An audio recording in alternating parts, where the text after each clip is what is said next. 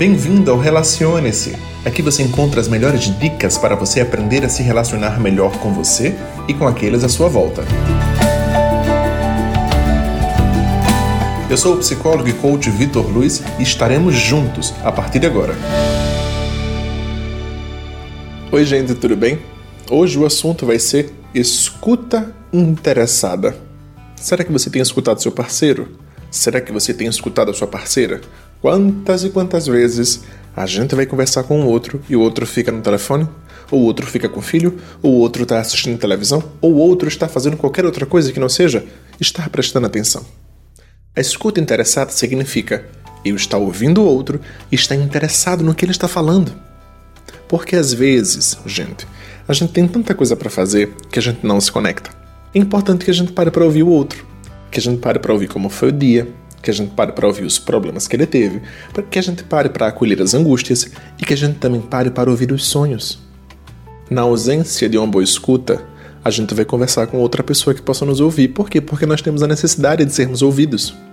E às vezes, quando nós não somos ouvidos, nós começamos a chamar a atenção. Ou a gente fica mais hostil, ou a gente fica mais reativo, ou a gente fica mais irritado, com o objetivo de dizer: ei, ei, ei, eu tô aqui, me escuta, para. Às vezes, quando a gente quer discutir a relação, quando a gente começa a falar, o outro começa a rebater. Mas, gente, para eu poder falar, eu preciso ouvir. Como é que eu vou falar alguma coisa para alguém se eu não ouvir a outra parte? Então, assim, para, escuta.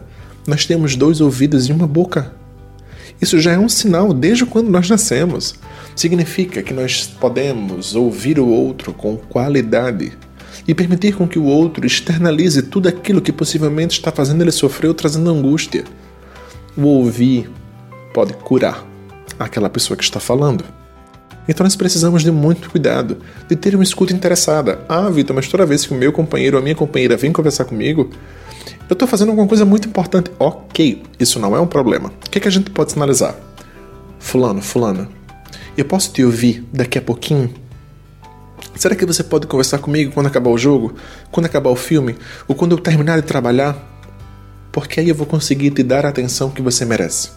Mas muitas vezes eu enxoto a pessoa, eu coloco a pessoa de canto, a pessoa fica triste e não fala mais.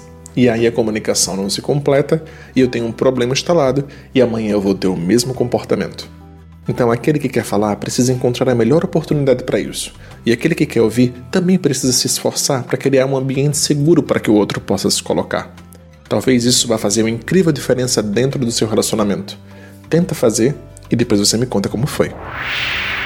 Chegamos ao fim deste encontro e eu gostaria de agradecer a sua audiência. Se você acredita que essas palavras podem ajudar alguém, compartilhe com ela. E caso você deseje acompanhar dicas sobre outros assuntos, me segue lá no Instagram, arroba psicólogo Vitor Luiz. Tchau, tchau.